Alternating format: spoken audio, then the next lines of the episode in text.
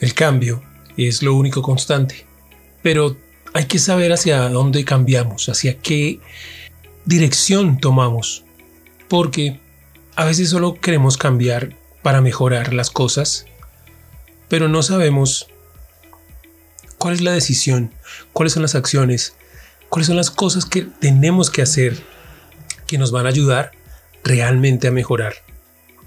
El mundo en este instante está en un proceso de cambio importante. El asunto es que apenas estamos en el principio de la primera parte. Hay muchas cosas que no conocemos, hay muchas cosas que no sabemos. Hay muchas cosas que han estado ahí tanto tiempo que parecen normales. Y solo aquellos que se sienten incómodos con esa circunstancia comienzan a hacer cosas.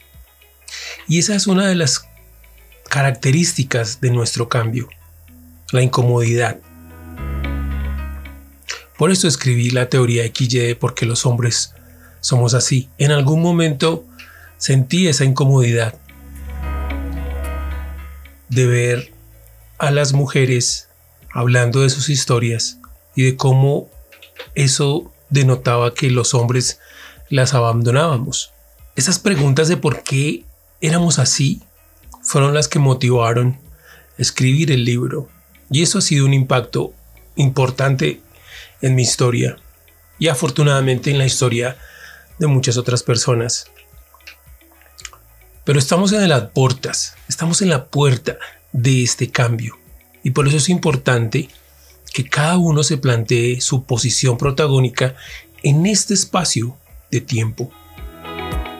Hoy vamos a hablar de el juego del poder y de cómo es un cáncer terrible que consume muchas cosas positivas de nuestra sociedad. Les doy la bienvenida a Cosas de Hombres, aquí en la teoría XY de por qué los hombres somos así.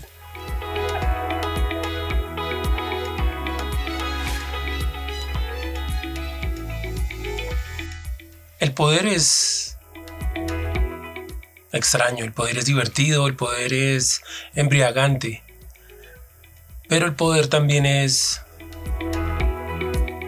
destructor. Y desafortunadamente muchas de las cosas que nos mueven en este presente y que nos han movido a través de la historia han sido por esa sed de poder. Algunos porque lo tienen y desean conservarlo, otros porque lo añoran, lo consiguen y hacen hasta lo imposible por no perderlo, otros porque sueñan con llegar a tener el poder pero estamos hablando de ese poder que mueve a las masas. El poder que influye sobre grupos de seres humanos, sobre las vidas de muchas personas. El poder que ofrece el dinero, que ya habíamos hablado antes que esa es una invención machista. A veces no nos ponemos a pensar en si realmente la base de nuestra vida debe ser ese, esa, búsqueda, esa necesidad de, poder. Hay hombres que buscan el poder en lugares pequeños, en influencias pequeñas como dentro de su familia, otros dentro de su trabajo, otros dentro de su grupo de pares, otros dentro de su comunidad. Y cada vez se va ampliando. Algunos buscan el poder de ciudades, de barrios, de países, de continentes y otros solo van detrás del poder del mundo, de poder controlar montones de cosas. Pero no nos, no nos hemos preguntado de dónde viene eso, de dónde viene ese poder, de dónde viene esa necesidad de poder.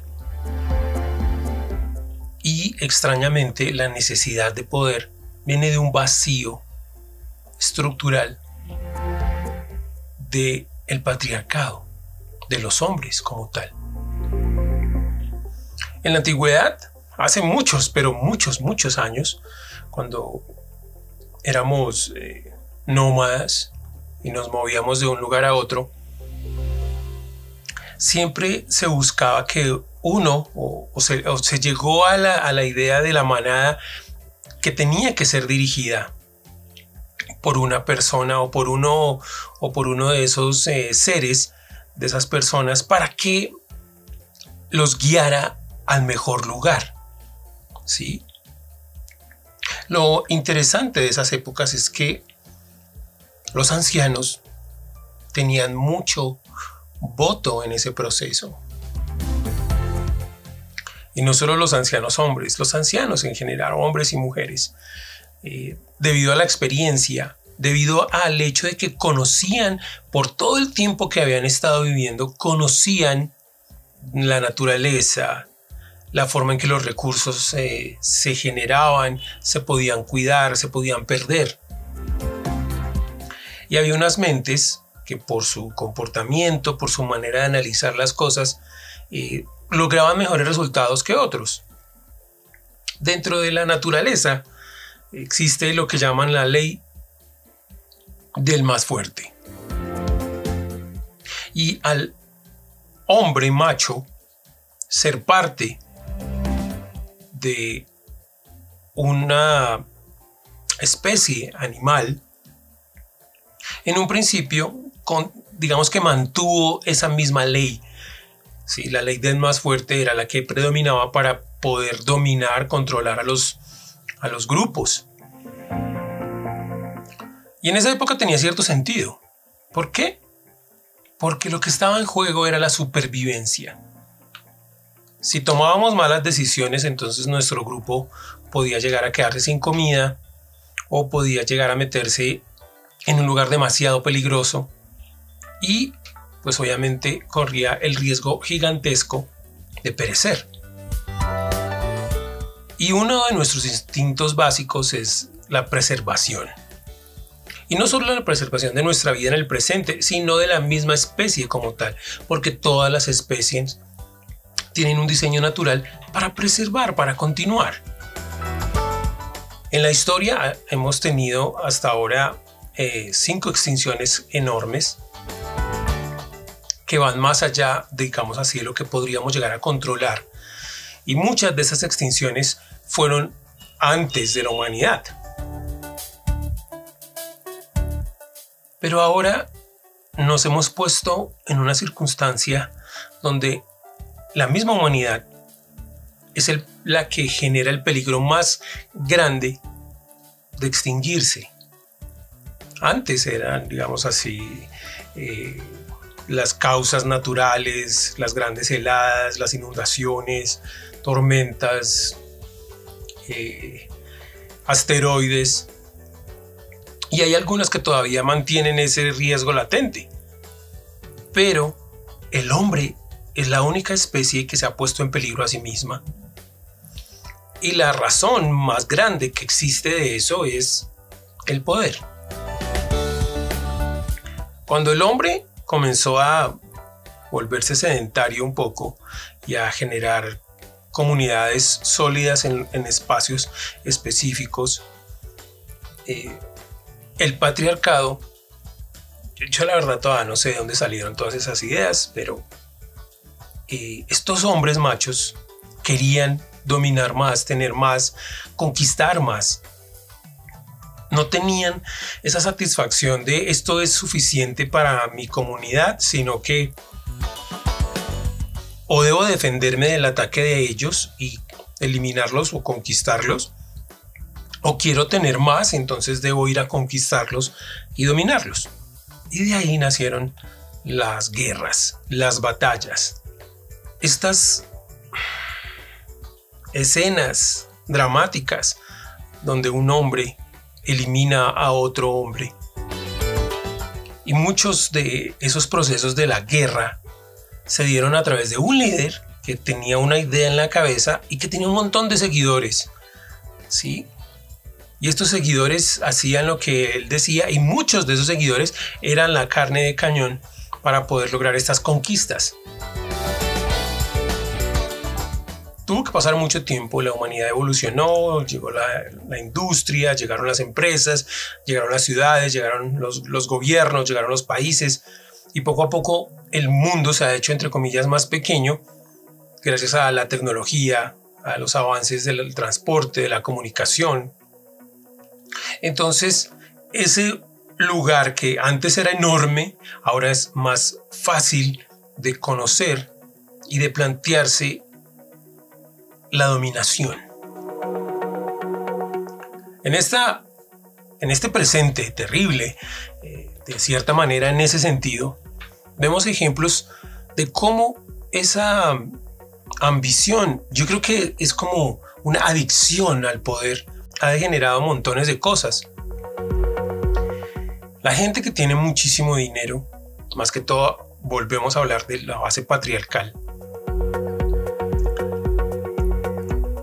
quiere más. O sea, para ellos nunca es suficiente, siempre desean más. A pesar de que tengan el, suficiente capital y la capacidad económica como para no, que no van a poder gastar ese dinero en toda su vida, haciendo así lo despilfarren, no se les va a acabar en los años que les queden de vida, aún así desean más. Y hay una cosa muy loca y eso es lo que quiero que analicen el día de hoy. El poder es embriagador, es tremendamente adictivo, pero lo más complejo del poder es que degenera nuestra moral degenera nuestra dignidad, o sea, la elimina de cierta manera. Dentro del proceso de investigación del libro y de escribir el libro y de todo este cuento de crear los podcasts y los videos, pues he hecho muchísima investigación, he leído libros, he visto muchísimos documentales y mm, siempre pues la historia, hay que analizar la historia para poder ver de dónde venimos ¿sí? ¿Cómo es que hemos llegado hasta acá? ¿Dónde están las fallas? ¿Dónde, ¿Dónde están los vacíos? ¿Y cómo podemos cambiar un poco eso? Dentro de las cosas con las que me he encontrado, digamos que están las sectas. Por decir algo, vamos a hablar de las sectas primero que todo. El 98% de las sectas a nivel mundial e histórico, o sea, en toda la historia de la, humanidad, eh, el 98 o 95% de las sectas han sido dirigidas por hombres. Hombres que tienen más hombres que los siguen, pero también que tienen mujeres que los siguen. El machismo fabricó un sistema de codependencia muy complejo y muy peligroso. Y cuando vemos, dice, bueno, no todo el mundo, no en todas partes hay sectas, pero la verdad es que hay más sectas de las que podríamos llegar a imaginar. Incluso ahora que están debajo de cuerda, pero ahí están, ahí existen. Y en, el último, en los últimos 10 años ah, hemos visto una cantidad de negocios que realmente eran cultos, que realmente eran sectas controladas por hombres. La mayoría de ellos con un coeficiente intelectual muy alto. En un principio, muchos de estos hombres querían generar un bienestar para su comunidad para los demás. Pero se encontraron con algo muy simpático. Cuando yo tengo una gran idea y la gran idea retumba dentro de las otras personas, como que suena dentro de las otras personas, como que pega dentro de las otras personas, y se hace un grupo alrededor mío, y esas personas ven mi idea y les parece genial, los ayuda, entonces se crea lo que se llama la idolatría, la adoración. Y un hombre que dirija uno de estos grupos, que en un momento determinado sienta esa ola de adoración sobre él, pierde la perspectiva. Desafortunadamente, pierde la perspectiva. Cuando vemos eh, los ejemplos más claros de los cultos o las sectas, la mayoría de ellas han terminado terriblemente mal. Sí, a las, digamos, estas sectas religiosas, sí, que terminan en, suicidios masivos o en grandes escenas de violencia donde mueren muchísimas personas y que todas fueron guiadas por este hombre que había perdido la perspectiva. Ese sentido de la adoración es tremendamente complejo. Y a veces uno siendo, digámoslo así, uno, uno en un espacio, en un modelo más pequeño, digamos que estás en un, en un equipo de fútbol, por ejemplo, y comienzas a volverte la estrella. Entonces hay un montón de cosas que antes no estaban ahí para ti, que comienzan a aparecer. La gente comienza a volverse tu fan y, a, a imitar cómo te peinas, a imitar cómo te vistes. Y cuando la persona se ve que eso les llega, no lo comprende, no lo sabemos manejar, realmente no lo sabemos manejar. Y hay una parte en nuestro cerebro que comienza a creer que somos más grandes que los otros. Así funciona este sentido del poder. Entonces tenemos un poder, una dominación sobre un grupo X pequeño o más grande. Y eso se mete en nuestro interior, en nuestra alma, y nos transforma y nos cambia. Y comenzamos a creer que tenemos derecho a un montón de cosas por encima del bienestar de los demás. Y eh, dentro del análisis que yo he logrado hacer de las sectas, estos hombres que comenzaron con una muy interesante y tal vez bonita idea, cuando llega esa ola de, de la idolatría, de la adoración, realmente se pierden. Y entre más coeficiente intelectual tenga un hombre, más fácil construye ese nivel de engaño a su alrededor. Por eso es tan peligroso, porque él pierde su norte y se convence, todos los días se tiene que convencer a sí mismo de una mentira muy grande. Y es que él es la respuesta, él tiene el poder y nadie más. Hay un caballero que comenzó a generar una empresa de ayuda al liderazgo para ejecutivos, para empresarios, y este señor le comenzó a ir muy bien con ese procedimiento que él diseñó. Tanto que mucha gente iba y compraba sus talleres y compraba sus talleres. Pero a lo que voy es que en un momento determinado este caballero, que primero quería ayudar a que los demás elevaran su potencial, ¿sí? lograran cosas, comenzó a fabricar una especie de trampa donde tenía que tenerlos a todos atrapados dentro de su burbuja es decir, ellos comenzaron a decirse a sí mismos que no podían lograr su emancipación si estaban lejos de este líder. Y él comenzó a fabricar ese truco donde los convencía de que ellos podrían lograr, muchas cosas solo si estaban cerca de él y le hacían caso. Él, digamos que en uno de esos momentos donde se desvirtuó su dignidad, comenzó a construir un círculo de mujeres a su alrededor a las que convirtió básicamente en sus esclavas en muchos sentidos. Y muchas de ellas creían que estaban en el lugar correcto, que eso era adecuado, hasta cuando comenzó a surgir la incomodidad. Ahí es donde les digo que uno se da, comienza a dar cuenta, esto que está pasando no es normal, esto que está sucediendo no, no es correcto.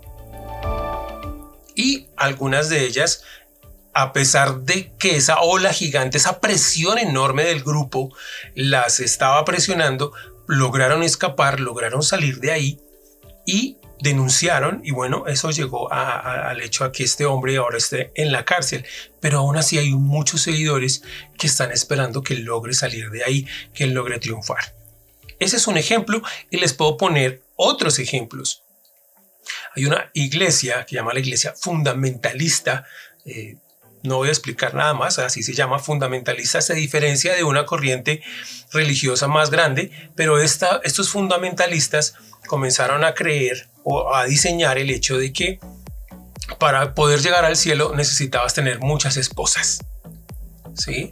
Y ellos se separaron del grupo principal, del grupo religioso principal, y se fueron a un, a un estado específico en los Estados Unidos y crearon como una especie de comunidad muy cerrada donde los hombres mantenían a, las mujeres bajo presión, mm, los niños y en la pedagogía solamente les enseñaban lo que según esa religión era lo que tenían que aprender. No más, no podían ver televisión, no podían, mm, no tenían acceso a internet, no tenían acceso al mundo de afuera, no tenían acceso a libros a menos que fueran los que estaban eh, permitidos por esta religión. Pero este man comenzó a hacer muchísimas atrocidades. Separó a las, a las mamás de sus hijos. Eh, bueno, en fin. Entonces algunas personas comenzaron a sentir esa incomodidad y se rebelaron. Y eso, pues este señor también está en la cárcel, pero desde allá sigue manipulando un montón de cosas. Y si ustedes lo ven, eso se vuelve repetitivo, comienza a verse repetitivo. Eh, desafortunadamente muchas de esas eh, sectas terminaron muy mal, o sea, no, no alcanzaron a sentir la incomodidad hasta que este hombre dijo, no, tenemos que viajar al otro plano porque vamos a salvar nuestras almas y para eso pues fabrican un suicidio masivo eh, o el gobierno se entera de, lo que está pasando y mm, va a, impedirlo, pero se, hace, se arma un enfrentamiento y hay muchísimos decesos. Y hay muchas de esas historias. Hay historias de gurús, hay historias de, hombres, ya para allá voy. Estas son las sectas que, que, tienen que ver con o con ideologías, ¿sí? O con religión, ¿sí? Pero por fuera de eso, hay una cosa que es más genérica y es el poder económico. Entonces estamos hablando de los grandes millonarios del mundo, de los hombres que tienen muchísimo dinero y aún así quieren más, entonces tienen muchísimo poder. Les voy a poner un ejemplo que está un poco, digámoslo así, en auge. No sé si todos ustedes y todas ustedes sepan de un señor llamado Jeffrey Epstein. Jeffrey Epstein era un negociador, era un hombre que tenía una capacidad para hacer negocios impresionante, pero también era un embaucador, un estafador con mucha labia. Y él, se metió dentro del universo de estos hombres poderosos. Y el problema con Jeffrey Epstein era que tenía o sea, no, comenzó a surgirle. Tal vez estaba ahí, pero cuando uno tiene el dinero eh, no puede frenarse porque no hay nada que lo frene. Está por encima de la ley está por encima de todo lo demás porque el dinero que hay a su alrededor y el poder que maneja a su alrededor lo protege, no es lo que él siente.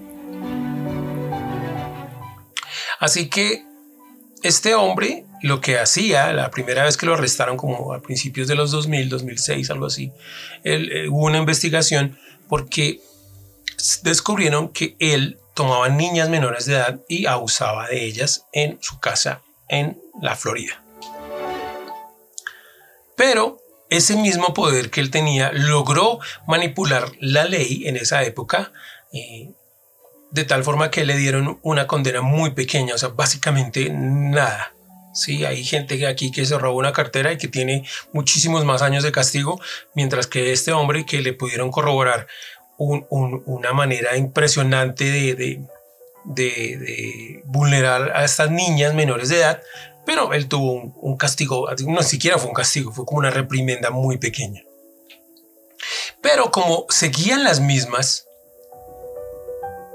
eh, terminó el tiempo y lo arrestaron de nuevo, lo volvieron a acusar, hubo otra investigación. ¿Por qué? Porque estaba la incomodidad y la incomodidad comenzó a crecer y las mujeres comenzaron a, hablar, a no quedarse calladas y en ese instante entonces surge todo este boom del Me Too y otras cosas, y cuando eso sucede, entonces vuelven y lo arrestan. Y ahí comienzan a descubrirse muchísimas más cosas. Resulta que dentro de las investigaciones y dentro de las cosas que están ahí, este hombre podía llegar a conseguir cualquier clase de cosa a nivel, digámoslo, solo de lo, de lo que sabemos, a nivel sexual para sus compañeros o sus pares multimillonarios. Entonces, si había uno que era pedófilo, pues sí, si alguno y el otro, en fin, podían llegar a vulnerar a cualquier mujer a su alrededor o a cualquier individuo a su alrededor y él lo conseguía, dicen que para chantajearlos después, pero pues él también tenía sus cosas. El caso es que imagínense la cantidad de secretos que este señor Einstein podía llegar a tener de todos estos millonarios. Hasta hace poco me enteré que, que Bill Gates está también metido en ese asunto. Bill Clinton, eh, el señor de Max Leckler, Max, bueno, el, dueño, el que fue dueño de Victoria's Secret, que es un hombre con muchísimo dinero. Y todos estos estaban alrededor de este hombre, todos estos presidentes, todos estos, el, príncipe, un príncipe en Inglaterra. Tenía un montón de secretos. El asunto es que cuando él estaba antes de llegar a juicio, él lo encontraron muerto en su celda, supuestamente en un suicidio, pero hay mucho misterio a su alrededor. Entonces, lo que quiero que vean es que estos hombres pueden llegar a querer saciar todos sus apetitos, todas sus debilidades, todos sus vacíos estructurales, todas sus traumas, si todos estamos dañados, todos los hombres estamos dañados de fábrica, imagínense el potencial ilimitado de hacer lo que se les pegue la gana porque no sienten que tengan ningún límite, que nada los puede detener, porque tienen el poder para taparlo o para salir eh, avante todo eso sin que la ley los pueda castigar o los pueda detener. Y aún Hoy, alrededor del mundo, en nuestras ciudades, en nuestras comunidades, existe esa misma plaga. Ese mismo, ese mismo deseo ferviente de tener el poder y de hacer lo que se les dé la gana realmente. Porque solamente creen que las ideas que ellos tienen son las mejores. Todos estos hombres que tienen mucho poder, que tienen muchísimo dinero, tienen una cosa muy peligrosa y es que son soberbios. Ellos creen que tienen la razón. Aunque estén tremendamente equivocados. Pero ellos creen eso. Ellos están absolutamente convencidos de que tienen la razón. Así que pueden hacer cualquier atrocidad. Entonces vemos presidentes que prefieren hacer la guerra porque creen que tienen la razón. Vemos presidentes que toman decisiones abruptas sobre sus países porque creen que tienen la razón. Así, las malas decisiones que tomaron en el pasado les demuestren que no tenían la razón, pero es tan grande esa ceguera que siguen haciendo lo mismo. Y la política está llena de personas así que solo desean el poder. Sí, es muy posible que muchos quieran el cambio, pero el problema es que primero, digamos que yo quiero cambiar algo de mi comunidad, entonces yo me meto en el mundo de la política, pero el mundo de la política es una masa de informe muy densa y cuando te metes ahí, tienes que moverte con ese movimiento Tienes que moverte en la dirección en la que se mueven todos. Si todos son corruptos, yo no puedo ser el que no lo es porque son demasiados contra mí. Entonces al final termino haciendo cosas que yo no querría hacer y al final entonces tengo que autoengañarme para decir que estoy haciendo lo correcto. Cuando hablábamos del juego del poder, el juego está en que es un diseño masculino patriarcal. Pero desafortunadamente, cuando las mujeres llegan a un cargo de poder, solo pueden aplicar las mismas reglas de juego de poder de los hombres. Porque, según la historia y según la continuidad, si quieren que la respeten, si quieren poder seguir en ese cargo, toman esas decisiones que tomaron sus predecesores, es decir, siguen pensando con esas bases de poder. Y eso se vuelve y se ha convertido en un círculo vicioso y no logramos salir de ahí, no logramos reconstruir lo que necesitamos construir para la sociedad sana que queremos tener. Entonces, hoy pues les quiero plantear a las damas, realmente es algo que vengo haciendo hace ya mucho tiempo. Necesitamos que ustedes comiencen así sea dentro de la prueba y error, a estructurar sus reglas de juego. No, no sé si el poder como tal funciona en ese sentido. En alguna parte dijeron que la democracia era muy funcional, pero la democracia se mueve alrededor de la política y aunque hay cosas muy buenas dentro de los procesos políticos, la mayoría de todo eso está contaminado. Está contaminado porque siguen siendo los mismos hombres Sí. O sea, si ustedes se dan cuenta, entonces son los hijos de los otros presidentes, los familiares de los que ya fueron presidentes, los que siguen siendo presidentes, o aquellos que añoraban ser presidentes y entran al círculo y siguen cometiendo los mismos errores que se cometían antes porque creen que están haciendo lo correcto. Hasta ahora no hay nadie que lo haya planteado diferente. En serio, no hay nadie que lo haya planteado diferente. Y si hay alguien que lo haya planteado así, lo eliminan o lo sacan de la ecuación de una u otra manera, lo desprestigian, lo matan, porque es una de las cosas que el poder más fácil llega a, decidir. Este está en contra de lo que yo quiero, entonces como yo tengo el poder y tengo la plata, entonces mátenlo y ya. Yo les había hablado en uno de los videos de una de una, una entidad que todos los días, bueno, que sí, bueno, sí, todos los días desafortunadamente en Twitter saca eh, las muertes de los líderes en Colombia. Y cada día dice masacre en tal parte, asesinado tal líder social en tal parte, asesinado tal líder social en tal otro lado, asesinado ello. Y es súper triste, porque cada una de esas personas que fallece era un líder que quería algo mejor para su comunidad. La mayoría de esos son personas muy humildes que tienen el deseo y se han sentido incómodos y han comenzado a hacer algo para cambiar el entorno de su comunidad. Pero hay alguien que está por encima en el poder, al que no le conviene que ese cambio se, se llegue a dar, entonces lo primero que hacen es, con dinero, contratar a alguien y eliminar ese obstáculo. Y eso tiene que cambiar.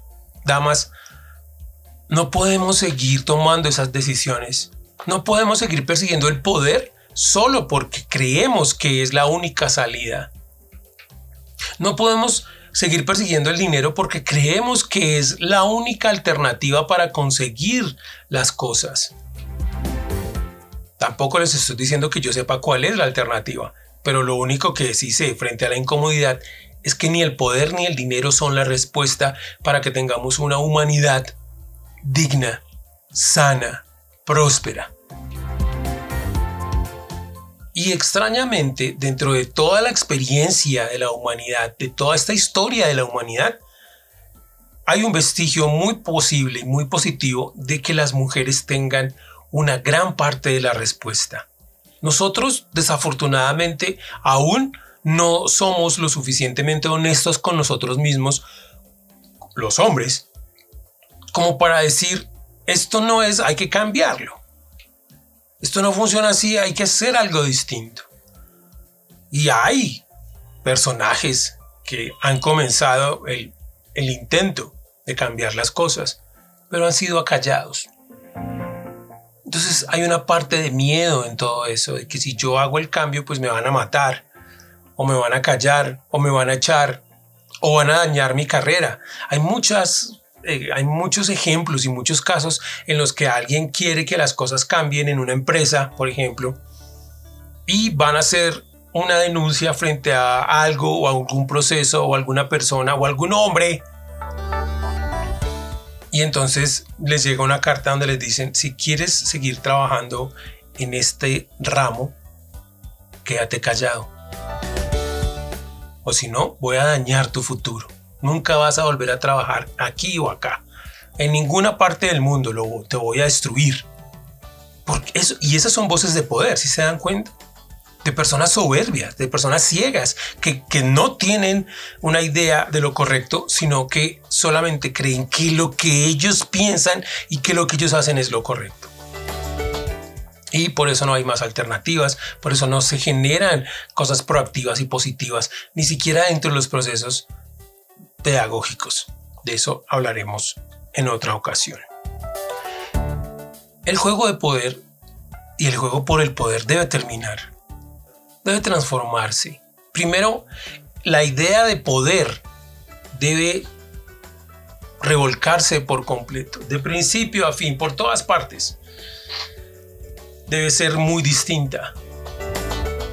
Una cosa es guiar, una cosa es liderar y otra cosa es querer ser el centro de atención, querer ser el que tiene la razón y que los demás hagan lo que yo quiero, así no se beneficien de eso y el único beneficiado sea yo. Eso no puede seguir siendo lo mismo, eso no puede seguir siendo igual.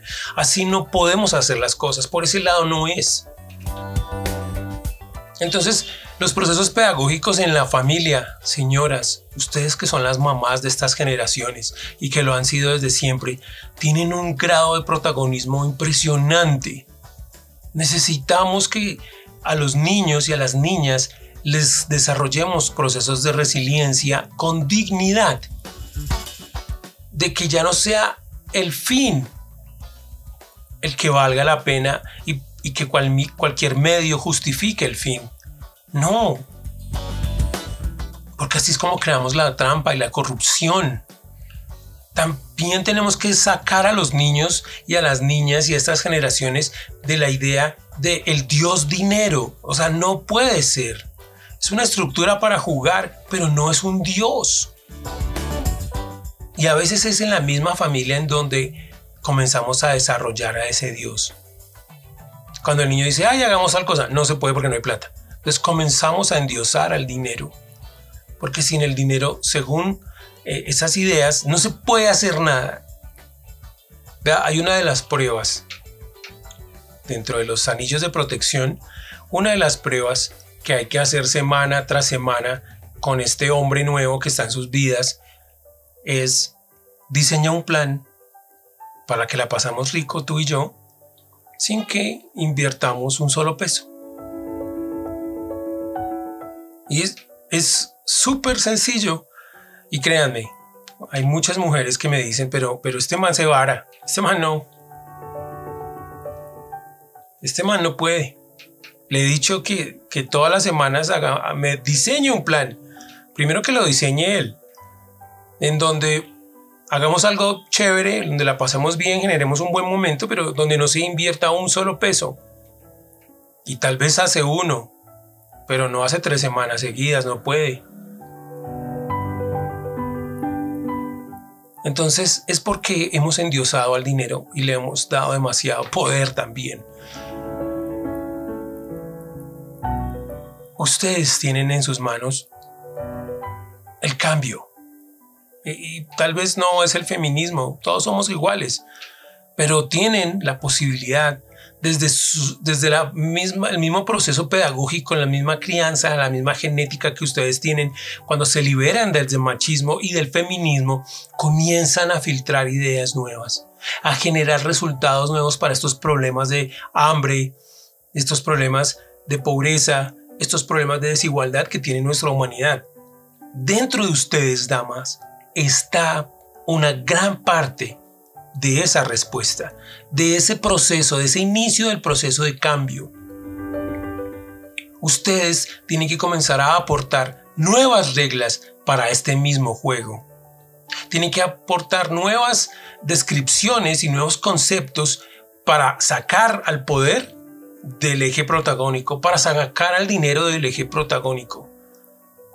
Yo no puedo decirles, y siempre lo digo, yo no puedo decirles cuáles son, porque yo estoy en mi camino de descubrimiento y soy, y como todo hombre, soy muy torpe haciendo muchas de esas cosas.